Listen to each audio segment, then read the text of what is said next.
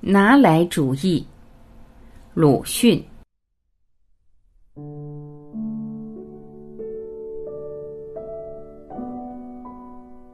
中国一向是所谓闭关主义，自己不去，别人也不许来。自从给枪炮打破了大门之后，又碰了一串钉子，到现在成了什么都是送去主义了。别的且不说吧，但是学艺上的东西，进来就先送一批古董到巴黎去展览，但终不知后事如何。还有几位大师们捧着几张古画和新画，在欧洲各国一路的挂过去，叫做发扬国光。听说不远还要送梅兰芳博士到苏联去，以催进象征主义。此后是顺利到欧洲传道。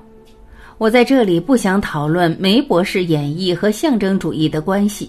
总之，活人替代了古董，我敢说也可以算得显出一点进步了。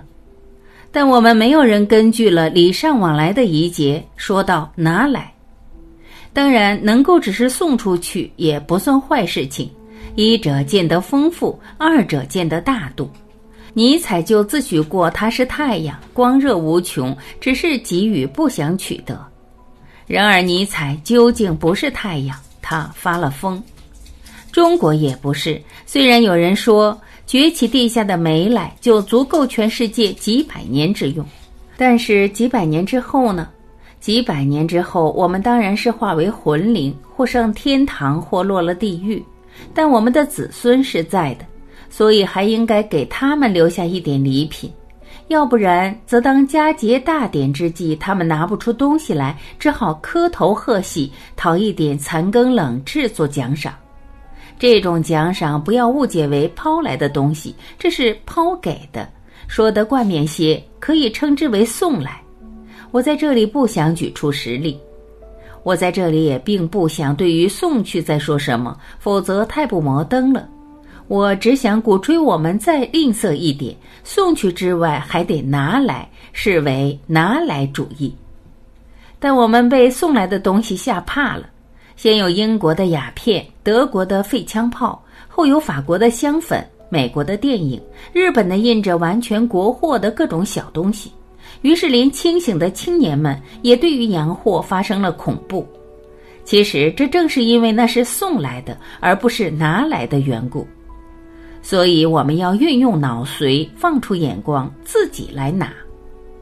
譬如吧，我们之中的一个穷青年，因为祖上的因功，姑且让我这么说说吧，得了一所大宅子，且不问他是骗来的、抢来的，或合法继承的，或是做了女婿换来的，那么怎么办呢？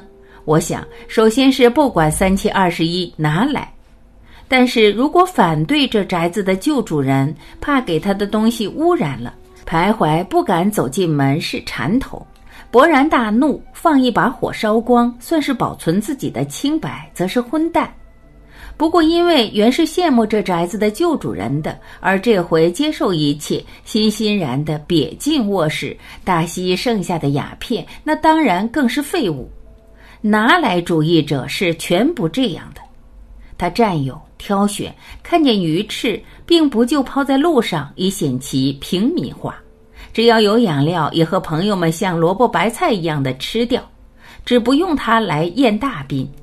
看见鸦片，也不当众摔在茅厕里，以见其彻底革命。只送到药房里去，以供治病之用，却不弄出售唇膏、售完即止的玄虚。只有烟枪和烟灯，虽然形式和印度、波斯、阿次伯的烟具都不同，却可以算是一种国粹。唐使背着周游世界，一定会有人看。但我想，除了送一点进博物馆之外，其余的是大可以毁掉的了。还有一群姨太太，也大以请他们各自走散为是，要不然拿来主义，怕未免有些危急。总之，我们要拿来，我们要或使用，或存放，或毁灭。那么，主人是新主人，宅子也就会成为新宅子。然而，首先要这人沉着、勇猛、有辨别、不自私。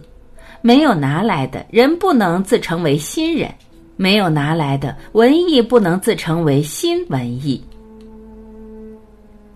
鲁迅，六月四日。